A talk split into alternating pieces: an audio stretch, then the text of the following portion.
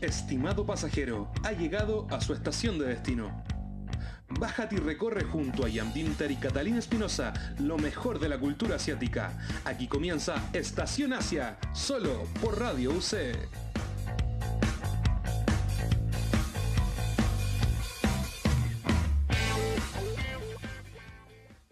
Hola a todos y a todas y bienvenidos a Estación Asia, el programa que revisa la cultura asiática tanto tradicional como popular. Soy Catalina Espinosa. Yo soy Jan Dimter y hoy revisaremos los tres grandes temas y las noticias de la semana. En nuestra primera parada hablaremos del Partido Comunista Japonés, la regularización del manga y anime. Luego nos iremos a comentar la ola coreana en el diccionario de Oxford. Y por último, revisaremos estafas dentro del mundo de K-pop. Así que estamos muy emocionados de acompañarlos el día de hoy y quédense con nosotros mientras revisamos las noticias de la semana.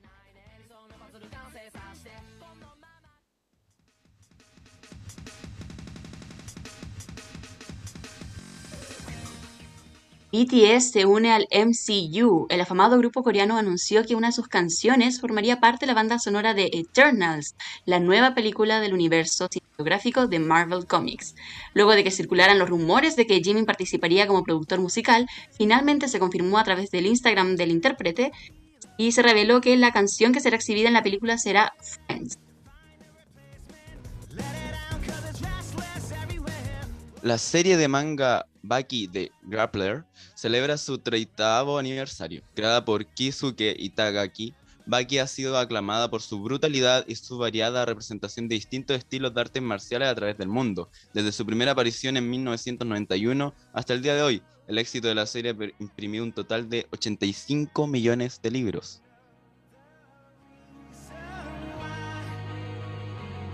Netflix bajo fuego. El servicio de streaming estadounidense fue acusado de plagio por redes sociales luego de presentar nuevos adelantos del remake de la serie Rebelde. Según lo investigado, varios usuarios identificaron que uno de los sets y varios pósters promocionales de aquel presentaban muchas similitudes a una portada del álbum de la banda EXO. A pesar de las quejas y demandas de los usuarios, la empresa no ha emitido ningún anuncio o declaración al respecto. Squid Game no deja de generar repercusiones, esta vez directamente sobre México, en donde planean replicar las ideas de la cinta con la esencia mexicana. Para ello invitaron a profesionales a enviar una propuesta de guion para la realización de la serie a la mexicana. ¿Cómo sería el juego de calamar si sucediera en México?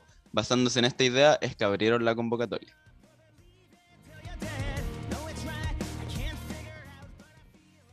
Tiara regresará en noviembre de este año. Eh, el grupo está integrado por Jeon, Hyumin, Eunjeon y Kiere, y el grupo dio indicios de su regreso en una transmisión de V-Live organizado para celebrar su aniversario número 12. En este sentido, compartieron lo siguiente: Planeamos lanzar una nueva canción este año antes de que llegue la primera nevada. A través de cuenta oficial en Twitter para la franquicia multimedia de Love Live, se anunció la producción de una segunda temporada para la serie de anime Love Live Superstar. La serie se estrenó en el pasado mes de julio en Japón bajo la producción de los estudios Sunrise y contó con un total de 12 episodios. Fue Animation se encargó de su distribución en Occidente. Este nuevo proyecto fue anunciado en enero de 2020 durante el evento Love Live Fest y desde entonces múltiples imágenes promocionales y presentaciones de personajes fueron realizadas a través de la revista Love Live Days de la editorial Kadakawa.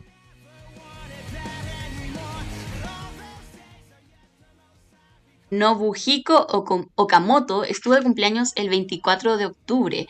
El actor de voz que le da vida a los personajes tales como Katsuki Bakuhugo en Boku no Hero Academia, Takumi Usui en Kaicho wa Maid-sama, Karma Akabane en Akatsu Kiyotsu, ay, perdonan los que saben muy bien cómo, pronunciarlo mejor, Rino Kamura en Ao no Exorcist, Yuno, Shinora en Haikyuu, Accelerator en Toku Haku no Railgun, Kun Agüero Agnes en Tower of God, y por último Eiji Nizuma en Bakuman, por mencionar unos que entre otros.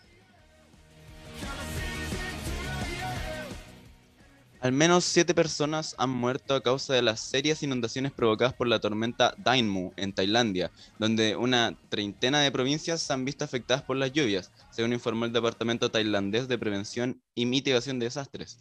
Las autoridades quieren evitar que se repita la situación de 2011, cuando el agua anegó una quinta parte de la capital y mató a medio millar de personas en las peores inundaciones por el monzón en décadas.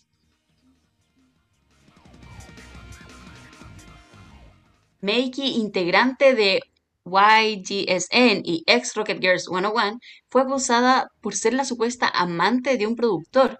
Esto luego de que la ex novia de aquel productor, Chen Lingtao, publicara en una plataforma en Weibo una extensa publicación donde compartió que Lingtao le estuvo engañando con Mei Mei King y al parecer la integrante de este grupo sabía que el hombre estaba en una relación. La exnovia también publicó varios screenshots que sustentaban sus dichos y después de lo sucedido el artista Chen, eh, perdón, el productor Chen Lingtao publicó una disculpa en lo que parecía ser una nota que estaba eh, sugiriendo que iba a finalizar eh, su vida. Hasta ahora el sello Yehua Entertainment no ha dado ninguna declaración y tampoco lo ha dado el artista. por otro lado, los otros miembros de este grupo también tomaron acciones borrando todo, todo lo relacionado a Mei King y también volvió a resurgir otra controversia antigua sobre Chanki y Meki sobre evasión de impuestos.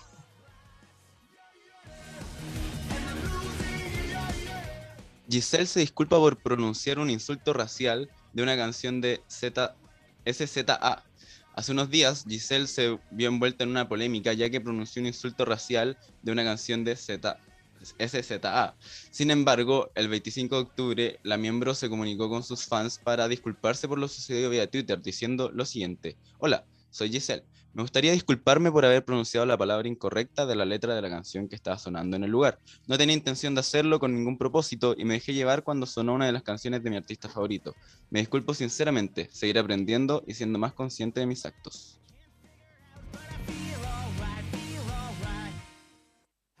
Por último, ya tenemos la agrupación oficial de Girls Planet 999. Este, este, esta agrupación se va a llamar Kepler One, por así decirlo, y este es el nombre oficial que, se fue, que fue dado por el programa y también por los fans. Este nombre simboliza que las integrantes lograron conseguir sus metas siendo el número uno, es decir, lo mejor de ellas. Kepler es el nuevo grupo oficial conformado por las nueve ganadoras del programa Girls Planet 999. Este programa fue de Mnet y duró dos meses y al fin llegó eh, a su finalización la semana pasada. Ahí se dio a conocer a las nueve integrantes que pasarán a debutar de las 99 que participaron. Esta última votación fue en vivo y el top 9 es el siguiente. Primero tenemos a Kim Chae-hyun, coreana, Hwenin Bai-jin, coreana también, que es la hermana de eh, el miembro de TXT, uno de los miembros de TXT, perdón, en tercer lugar tenemos a Choi Yoo-kin, ex eh, miembro perdón, actual de CLC, también coreana. Kim Dae-young, también coreana. Soy Young Kun, también coreana. Y ya vamos a llegar a las japonesas, solamente esperen. Sexto lugar, Kan Seo, también coreana. Y ahora sí pasamos a las japonesas, ya que en séptimo lugar quedó Saki Hikaru. Y en octavo, Sakamoto Machiro. Y por último, en el noveno lugar quedó la artista del miembro del grupo chino, Sen Xiaoting. Eso sería entonces el top 9 de Girls Planet 999. Estas fueron las noticias de la semana, así que pasemos a escuchar la primera canción del día, Cinderella de Cider Girl.「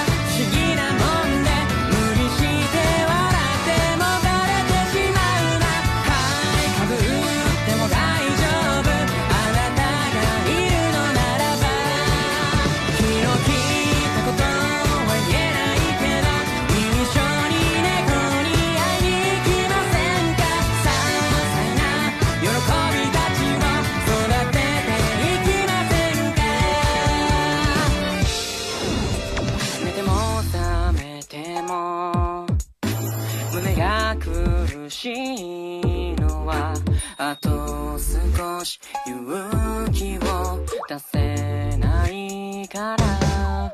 今は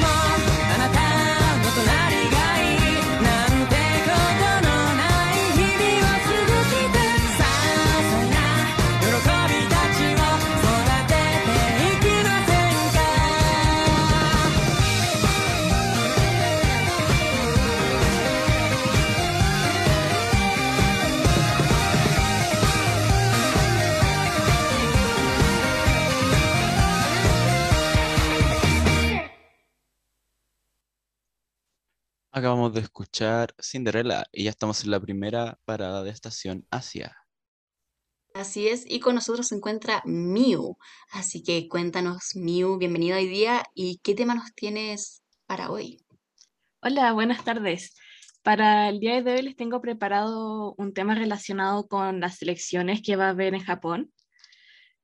Eh, estas elecciones van a, tomar, van a llevarse a cabo el día 31 de octubre, donde se va a escoger 465 miembros para la Cámara Baja del Parlamento japonés.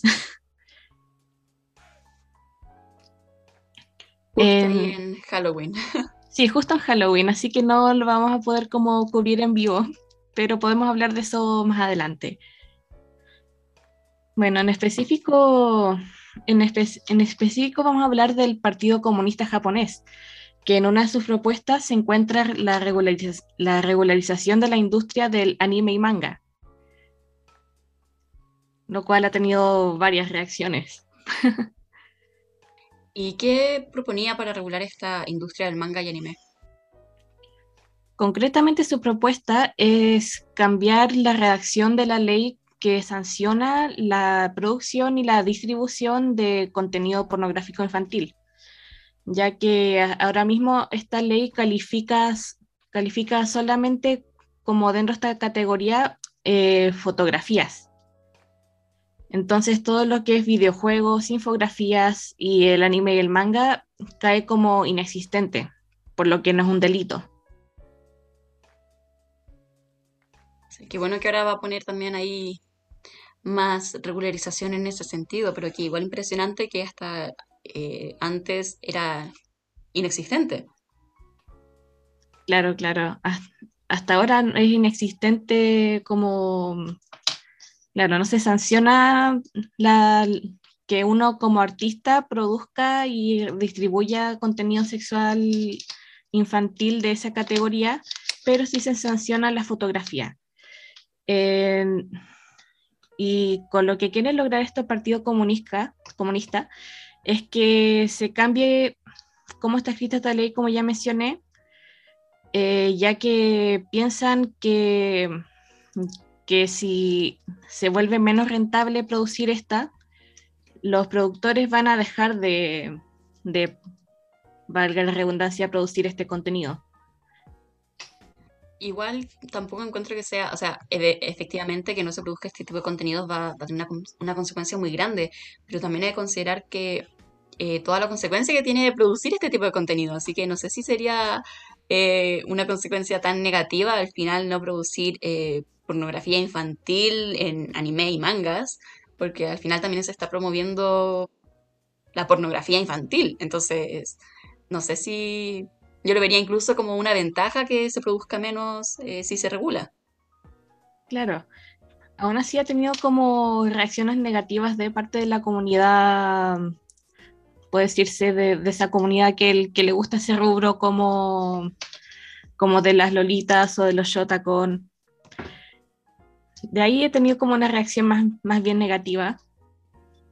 Porque, oh, son porque dicen, no, son dibujos o no le están haciendo daño a nadie, pero en realidad sí está como, como ese mensaje como en el fondo de, de que eso está bien, pero la, ver- la verdad no está bien.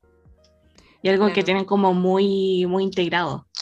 Claro, igual como que existe amplio contenido, ya sea en el anime o en el manga, que están basados como en, en escuela y cosas por el estilo, y evidentemente entre uno y, eh, uno y otro eh, pueden generar esta como normalización, si se puede decir, de, de esta pornografía infantil o, o cosas por el estilo. Así que yo creo, al igual que Kata, que está muy bien que lo empiecen a, a- a regular y que no quede como este vacío legal y que los creadores igual sean conscientes de, de lo que están produciendo, más allá de si un dibujo o no, está tratando de impartir cierto mensaje.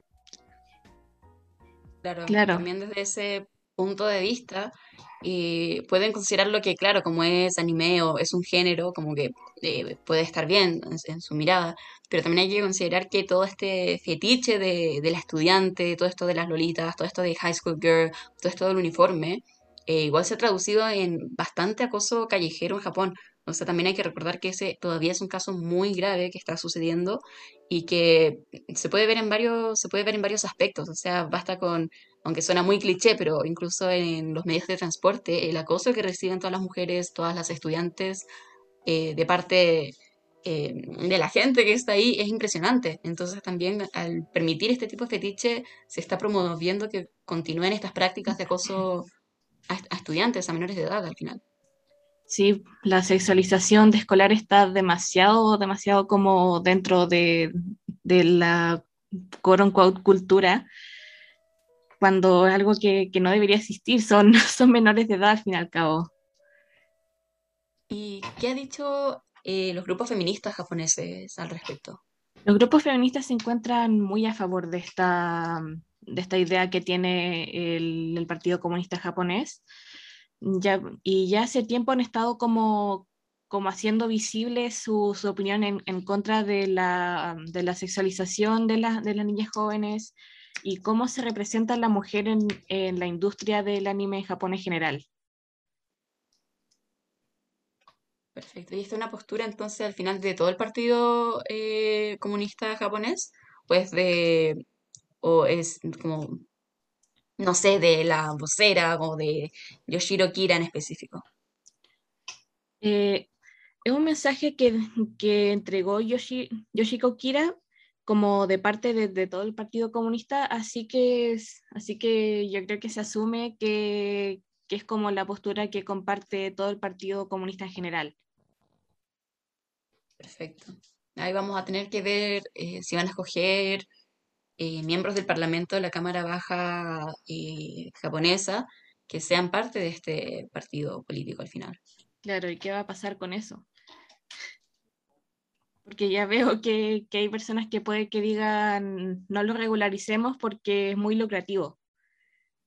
Entonces les genera mucha ganancia, aunque, es, aunque no sea un muy buen negocio en tanto como, como al, mensaje que deja culturalmente. Claro, además que hay varios eh, loopholes ahí. Por ejemplo, eh, si se va a considerar simplemente, eh, no sé, atuendos que sean sugerentes o dónde va a estar la línea, eh, ahí la Claro, ¿dónde va a regularización también se complica. Claro, porque, porque a veces no solamente, no solamente como, como la edad, sino la, la edad que aparenta el, el personaje dibujado. Entonces puede, Exacto. puede parecer un, como una cara chica o un cabro chico, pero pueden decir, ah, no, no pasa nada, eh, tiene, tiene 20 años, tiene 18. Y ahí, ahí se salvan. pero tampoco está bien.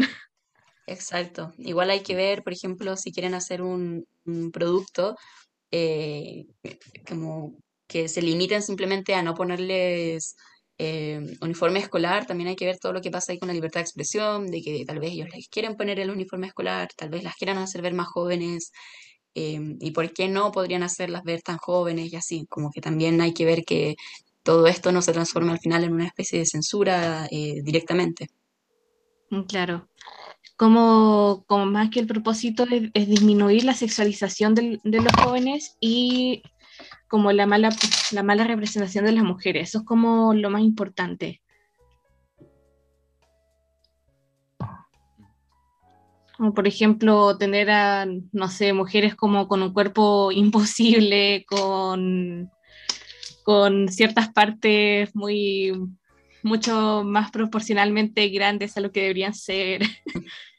Igual todo eso es parte clásica de- del anime y del manga, o sea, mostrar eh, proporciones que son y- casi que incoherentes o imposibles, pero son parte del, del anime y de manga y de históricos, o sea, no simplemente eh, unos que estén como directamente sexu- sexualizando a una estudiante, sino que puede ser un, un anime o un manga de acción y va a estar también el modelo ahí eh, del cuerpo de la mujer. Claro, pero, y- pero igual deja como, como un mal mensaje. Claro, Y s- estarían un poco como tratando de limpiar esta imagen de, de, de la, de la mujer como escolar igual, como, y eso igual tiene un proceso, como decía la Cata, como tratar de evitar que se transforme en una censura, pero también tratar de regular para que esta imagen, como pasó acá en Occidente con los cómics y cosas así, como tratar de sacar a la, chica superpoderosa que tenía solo como... eh, el cuerpo ideal a pasar a ser un personaje realmente relevante para la historia más allá de su sexualización. Creo que por ahí va la cosa. Claro, y cuéntanos, eh, Miu, ¿se sabe cuándo, eh, o sea, las elecciones van a ser evi- evidentemente el 31 de octubre, pero ¿se sabe cuándo va- van a estar los resultados o algo así? Eh, aún, aún no, según lo que tengo entendido, aún no. Ya, perfecto, ahí nos vamos a quedar atentos. Y muchas gracias, Miu, Camila, ah, por traernos este, ahí exponiéndote, por traernos este tema hoy día. Muchas Y gracias. esperamos también escucharte la próxima semana. Nos vemos. Nos vemos, chao. Y ya estamos a tiempo de escuchar la nueva canción de el grupo Seventeen llamada Rock With You. 지금 이 노래가 내가 될수 있게 만들어주니까 다가온 날 새들 나 뭐든지 해주고 싶어. 나에게만만 있다면 Won't let them break your heart. Oh no. 네가 없다면 난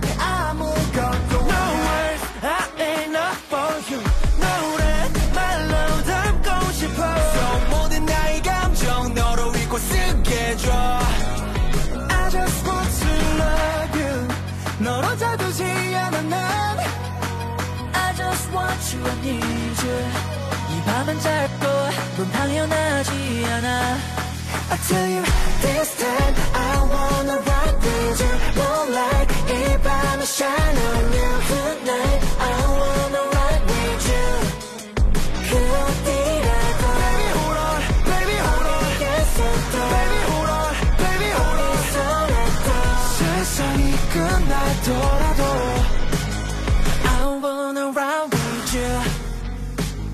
위에 달리고 있어.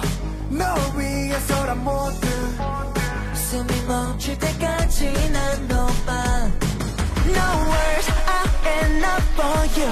멜로디로 담고 싶어. 너의 모든 감정 내가 들을 수 있게 해줘. I just want to love you. 넌 혼자 두지 않아 난 I just want you, I need you 이 밤은 짧고 넌 당연하지 않아. I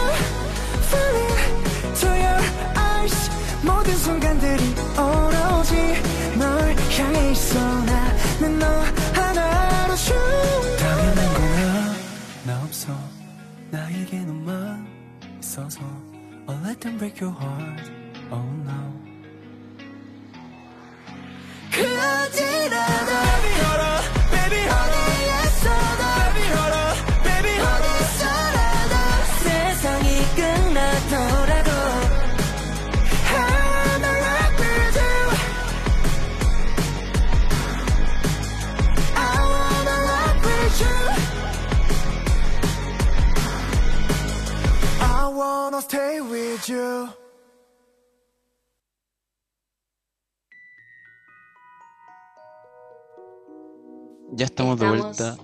Estación Asia. Acabamos de escuchar Red With You de Seventeen.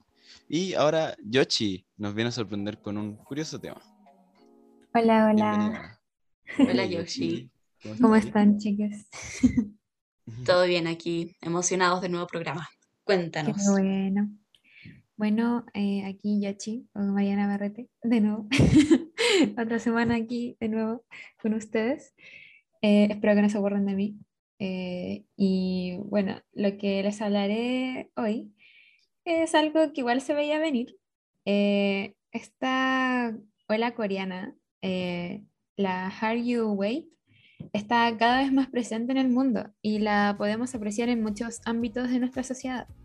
Pero esta vez es el turno del diccionario en línea gratuito más grande y confiable para los estudiantes de inglés británico y estadounidenses, que tiene muchas cosas.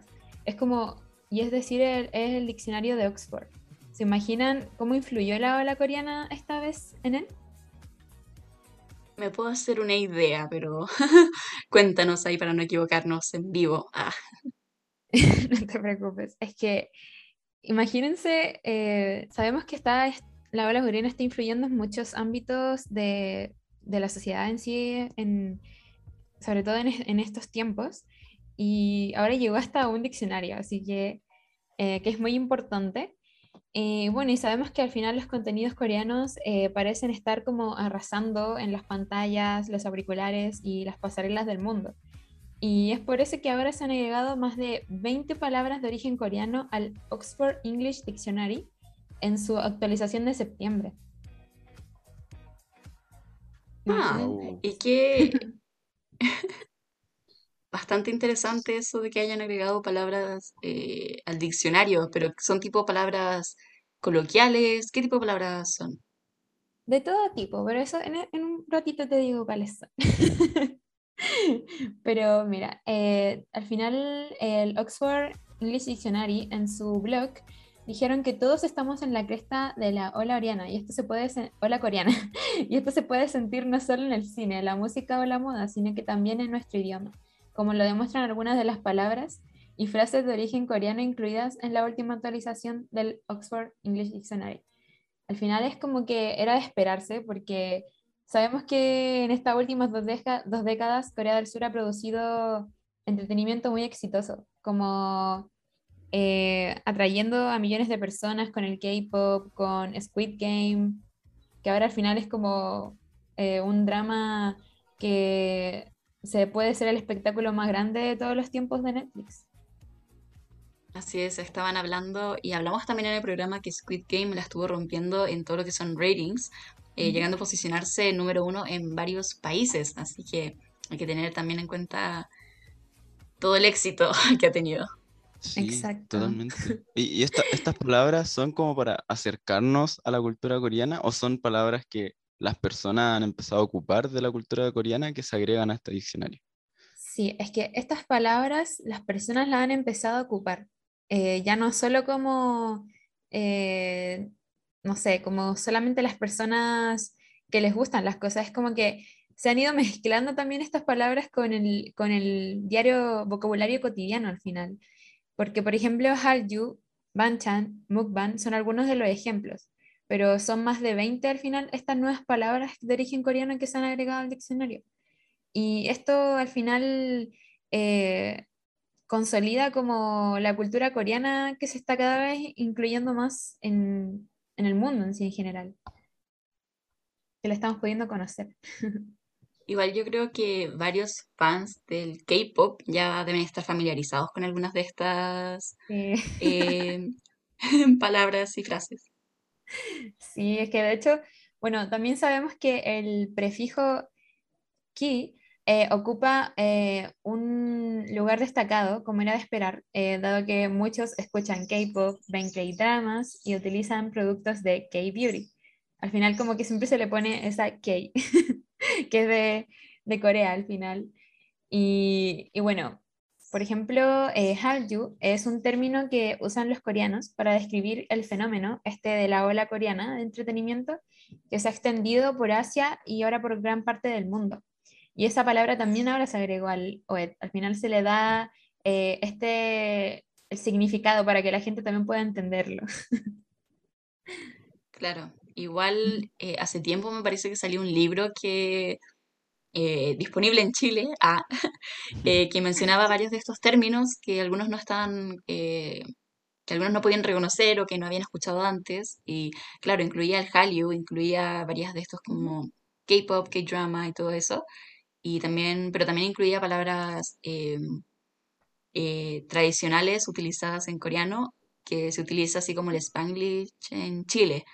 Por ejemplo, en su momento en su momento era el, el OPA había causado furor. Ahora ya no tanto porque un poquito. Sí, poquito- un poco de cringe. Sí. Claro, pero en su Como momento. ya- exacto, en su momento fue muy, muy usado, sí, sí. Exacto. ¿Y Pero qué bueno, otra palabra, Ajá. qué otra Eh, palabra bueno, mencionaban? está Mukbang, que probablemente lo conozcan. Son como estos videos populares de YouTube donde la gente come mientras hablan con la audiencia al final. Y sabemos que estos como que videos son muy famosos en YouTube, así que esa es una de las palabras que se agregó también a Ekyo, que es como una especie de ternura que se considera característico de Corea, que es como similar a la palabra kawaii de Japón. También está kimchi, que ya aparecía en el, en el diccionario desde 1976, que es un plato muy famoso de Corea. Eh, creo que era con repollo, si no me recuerdo, no estoy segura. Eh, Y con repollo fermentado. sí. fermentado. También eh, bulgogi, lo siento si lo pronuncio muy mal, que son finas porciones de carne de res o de cerdo, y el chimay, que es pollo frito estilo coreano, y cerveza, que eso lo hacen mucho. Igual esto- estas son frases que eh, son comunes en el, eh, que son palabras, no son como slangs. Entonces también ahí también hay que Exacto. diferenciar porque algunas de las palabras que mencionaban sí son slangs y que no tienen una tradición, una, no es como decir mesa, por ejemplo. Exacto. No, sí, es que esto al final se ha ido viralizando más que nada. También de que obviamente la gente que ve dramas o que, no sé, le gustan los grupos de K-pop, ya es como que es súper fácil acordarte de qué significaba cada palabra, tanto que lo vemos. Pero sí, obviamente ahora es como algo más nuevo. Eh, y sabemos que el diccionario ya son más de 100 palabras coreanas presentes, así que y ahora solamente se agregaron 26. Imagínense que ya son 126 palabras eh, de origen coreano en el diccionario. Wow. Buenísimo. Que hagan estar en, es sobre la Hallyu y Sí, cachar todo este, este movimiento que se está dando. Deberías entrar, deberías entrar. No se vuelve a salir, no se vuelve a salir. El lado oscuro no se vuelve a salir. No, si ya un diccionario puso 126 palabras, llegamos al punto sin retorno, ya no volvemos atrás. No, Tenemos galletas. exacto. Tenemos galletitas y juguitos. Pero bueno, eh, la OED también explicó que esta inclusión de palabras coreanas era al final un reconocimiento de, de un cambio en la forma en que se adopta, inventa y comparte el idioma fuera del mundo del habla inglesa. Ya no es como solamente los centros tradicionales del inglés en el Reino Unido y los Estados Unidos, sino que también los asiáticos de diferentes partes del continente inventan e intercambian palabras dentro de sus propios contextos locales. Y eso al final se empieza a usar también en, en otras personas. Y eso también se agrega al, al idioma al final. Perfecto. Ahí nos queda Exacto. clarísimo. Igual habían quienes decían que faltaban palabras eh, icónicas como el norebang o el Sí. algo, palabras así. verdad, sí, sí, eso también falta. Pero bueno, ¿qué más decir? Sabemos que es verdad este fenómeno y que probablemente va a seguir creciendo mediante las personas se vayan abriendo a más contenidos musicales, visuales, artísticos del mundo al final, no solo del lado occidental. Así que eso. Muchas gracias por escucharme nos vemos en una próxima estación. Que estén bien. Muchísimas Gracias gracias por hablarnos. O sea, ya estamos saliendo de esta segunda estación. Muchas gracias, Yoshi, por traernos el tema. Disfrutamos mucho de que la gente se vaya uniendo a esta Hallyu coreana. Y nos vamos, ¿por qué no? A escuchar una nueva canción, el comeback de IU, Strawberry Moon.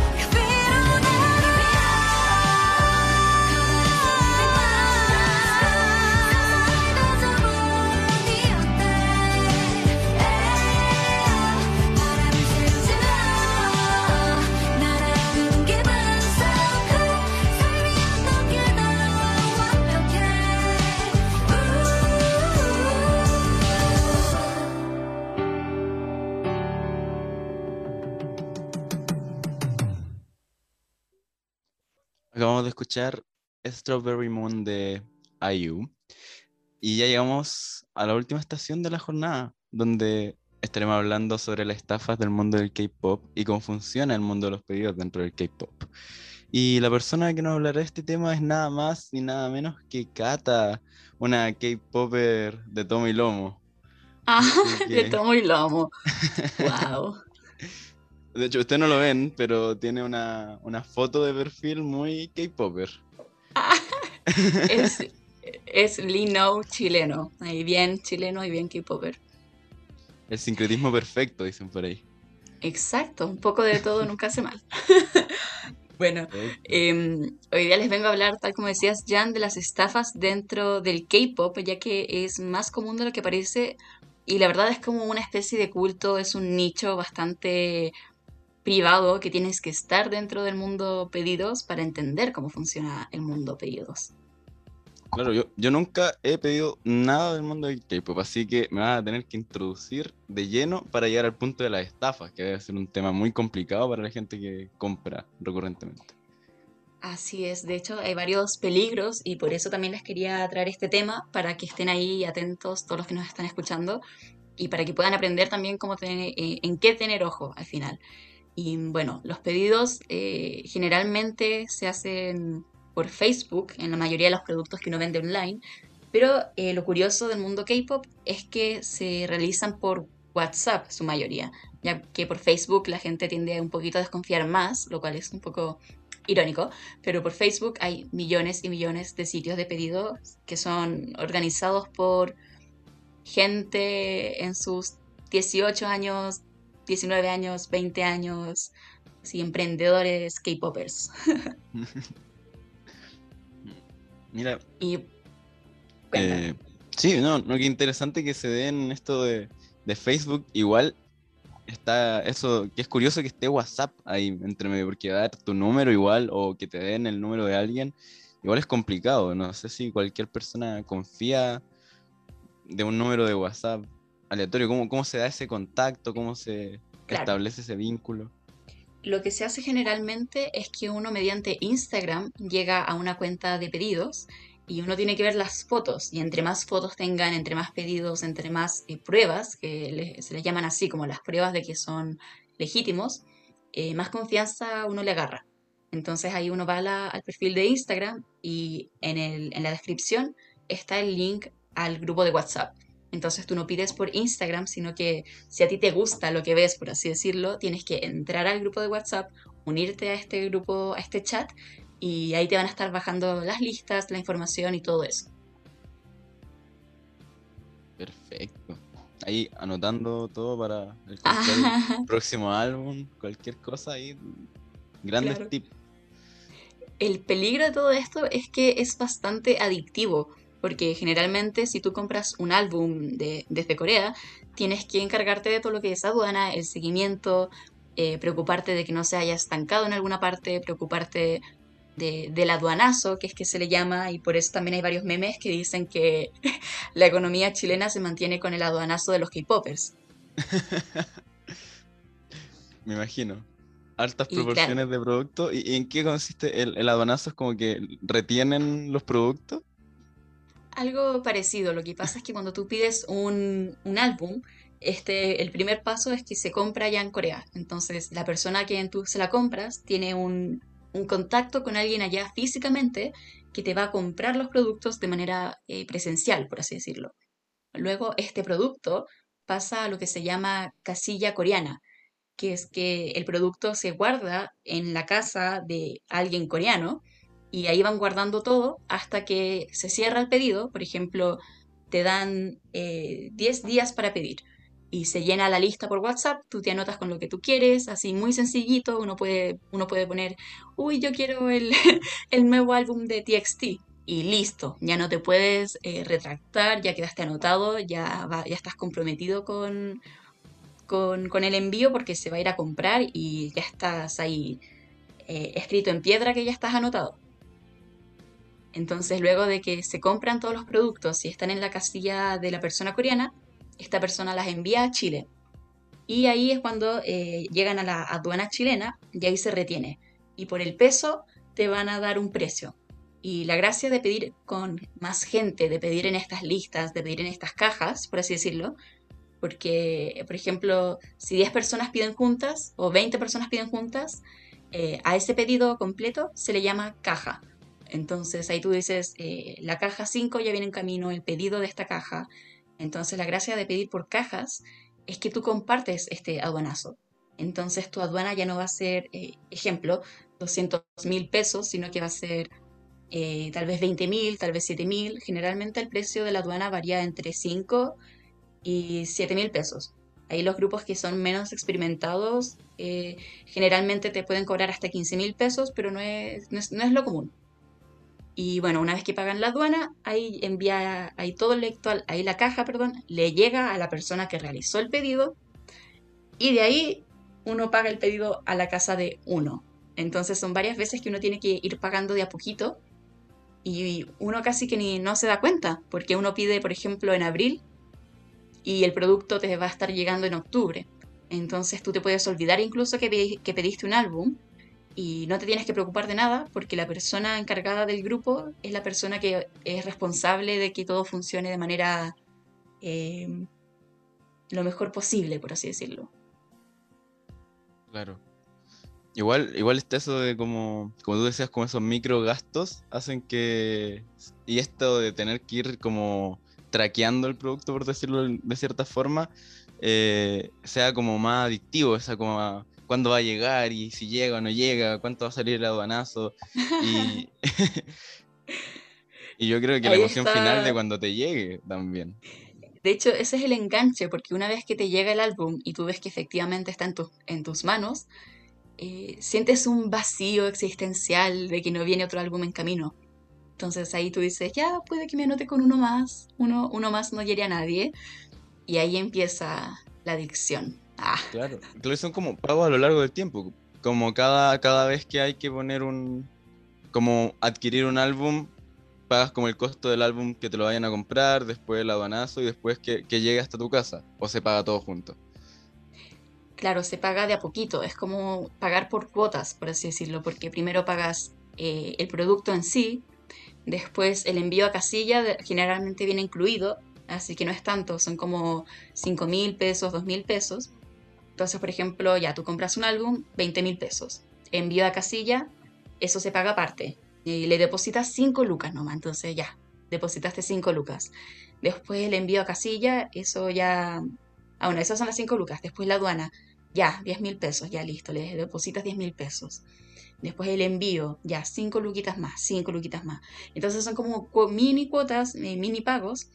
Y solamente al final, cuando ya tienes tu álbum, como que a uno le dan ganas de saber cuánto gastaste, por así decirlo, como cuánto, cuánto es el total. Y claro, ahí te das cuenta de que no es una suma menor y que al final estás poniendo tu confianza en estos grupos de gente que tú no conoces, que lo único que sabes es el root para el depósito, por así decirlo, y que por el root te das cuenta que son jóvenes, o sea, son gente menores que uno, son gente de la edad de uno, y ahí te das cuenta de que les estás dando, eh, no sé, 55, 50 mil pesos, eh, 60 mil pesos, y todo eso eh, no te das cuenta de lo que estás gastando. Entonces también por eso hay que tener ojo con eh, todos los que son las estafas, porque claro, no es tan fácil como, como suena, porque depende del grupo, y el grupo puede crear eh, reglas al azar. O sea, tú no puedes, tú puedes que no te enteres y no seguiste una regla y pierdes el producto y pierdes los 40 mil pesos.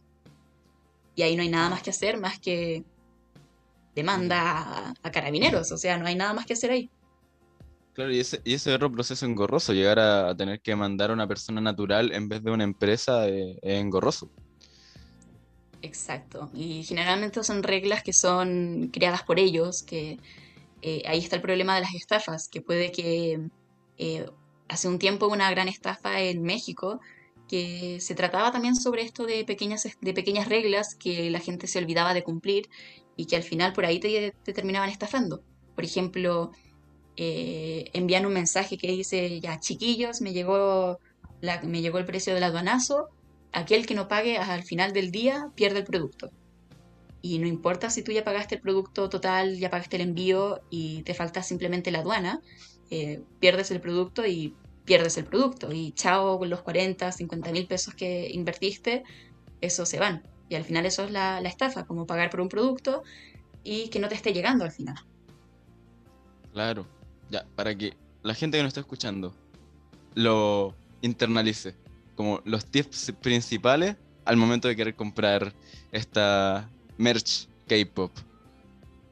Ya, el primero sería eh, siempre llegar con referencias, o sea, nunca meterte en grupo simplemente por las pruebas, porque las pruebas realmente que cualquiera las, fa- las fabrica, o incluso pueden realizar un pedido legítimo y después eh, realizar muchos más, pero no subir los problemas que tuvieron con los otros. Entonces tú vas a ver lo bonito, entonces nunca confiar en lo bonito que se ve, porque nunca sabes lo que está pasando detrás. Entonces siempre llegar por referencia de alguien, siempre llegar los grupos nuevos también a veces son los más confiables, porque los nuevos eh, están realizando pedidos de prueba, entonces no se van a, no se van a arriesgar a estafar a sus primeros clientes, por así decir. Entonces, o el grupo tiene mucha experiencia o que sea realmente nuevo. Entonces hay que irse a uno de los dos.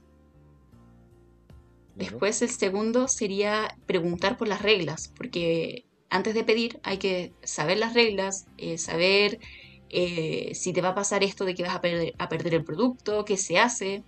Por ejemplo, hay grupos que piden que hacen multas. Por ejemplo, si te demoras un día en pagar, te cobran 500, 500 pesos más. Y ya no hay problema, uno, uno se puede demorar uno o dos días y pagas luca más, que dentro de todo lo que ya pagaste es eh, un precio bastante menor.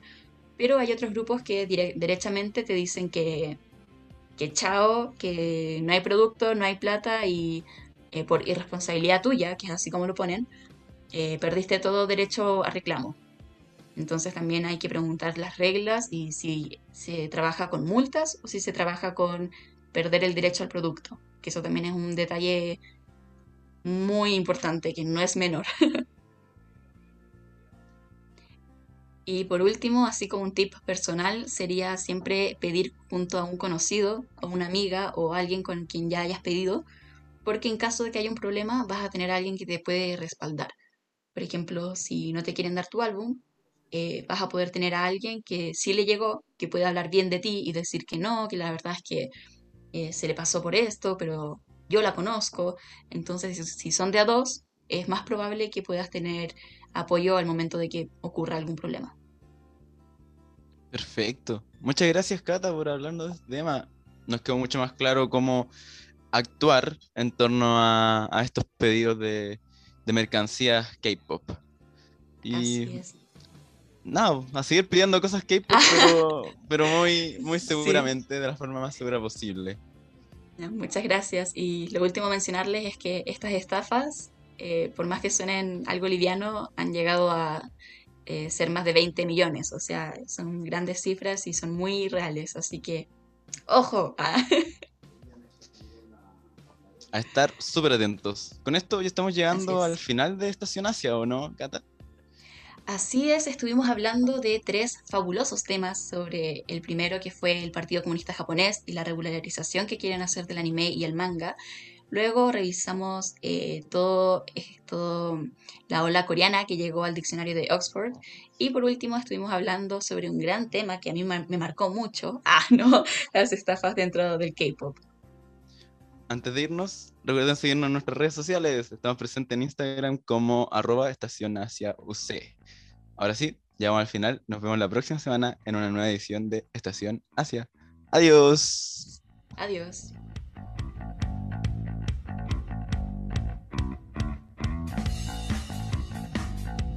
Lo mejor de la cultura asiática no se puede recorrer en un solo viaje.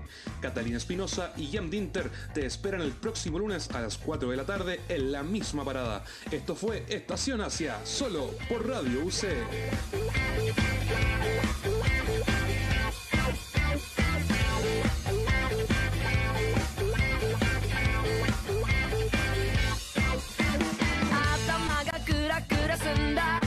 もっとフラフラ今夜はビーバック